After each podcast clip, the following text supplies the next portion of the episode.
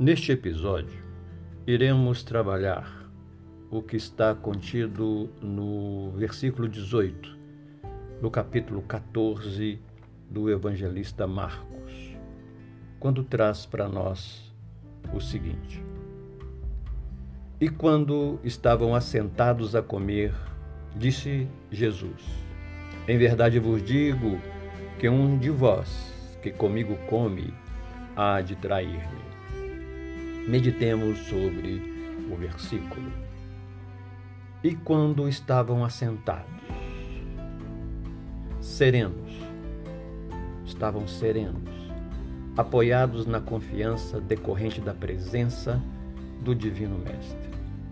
Certas revelações só serão assimiladas quando a pessoa, estando tranquila, pode ouvir, pensar e refletir. Para alimentar, seja física ou espiritualmente, necessitamos estar receptivos, firmes, mantendo-nos predispostos relativamente aos que nos vai ser oferecido à mesa. Quando empenhados em aprender, torna-se imperiosa a harmonia interior, sugerida mais uma vez pela expressão assentados.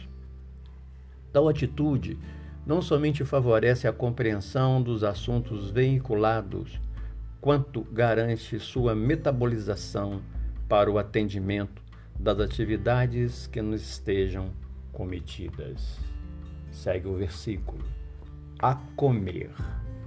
Há o alimento físico, material e o espiritual, representado pelo conteúdo informativo pela solidariedade, pela confiança do próximo, pelo calor da amizade.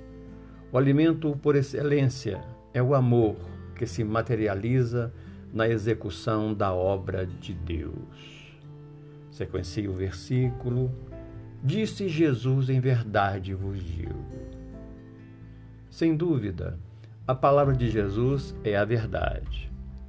Usando, porém, a expressão em verdade, a sua comunicação ganha força e maior autoridade pela limpidez e profundidade de que se emoldura. Na apropriação mais nítida do ensinamento, emerge daquele que se identifica com Jesus os padrões da autenticidade. No novo patamar da escalada, não cabe o direcionamento para os terrenos degradantes da inverdade a mentira, para quem já se identificou com a verdade, será sempre manifestação infeliz, sustentada no egoísmo, no interesse pessoal, logo de duração transitória. Nada obstante a fragilidade de que ainda somos portadores a insinuar deslizes no encaminhamento dos contatos sociais e familiares, o cristão deve se manter-se a cada instante vigilante a fim de que os padrões gerenciadores do Evangelho dentro de nós não sejam enodados pelas vibrações que possam distorcer as verdadeiras propostas de crescimento para Deus, fundamento da verdade que sustenta o próprio universo. Segue o versículo. Disse Jesus: Em verdade vos digo que um de vós atitude incisiva como esta tomada por Jesus é normal quando se trata de criatura muito próxima, já identificada com os propósitos que alimentamos. É a confiança e a estreita convivência que fornecem essa possibilidade de percepção dos propósitos mais secretos. É a mesma autoridade e austeridade que Jesus adotou naquela ocasião que devemos utilizar quando, quanto aos valores que se movimentam no plano interior a, colo a colocarem em risco a nossa segurança. Segue o versículo. Disse Jesus: Em verdade eu vos digo que é um de vós que comigo come há de trair-me.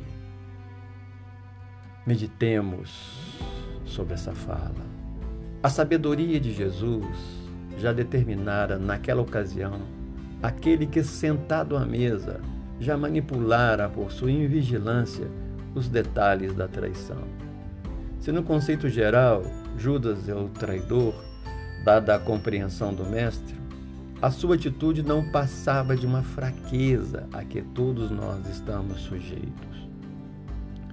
Examinando o fato hoje, não nos é difícil concluir que o conhecimento e a progressiva identificação com as faixas de, da, de realização espiritual nos facultam também localizar os pontos frágeis de nossa personalidade, sobre os quais precisamos agir com cautela a fim de que não venhamos ainda que pressionados pelos golpes da dor a cair nas tramas da inferioridade. Da inferioridade. Quando fraquejamos na vigilância, deixando algo pelo meio, abandonando o objetivo nobre, adotando o menor esforço, apelando para recursos exclusivamente exteriores, curvamos-nos ao assédio de nossa tendência acomodatícia sucumbindo-nos nas teias da inveja ou da vaidade, do orgulho ou do egoísmo, estaremos traindo a esperança, a confiança dos companheiros encarnados e desencarnados com os quais nos comprometemos. Que possamos meditar sobre o versículo.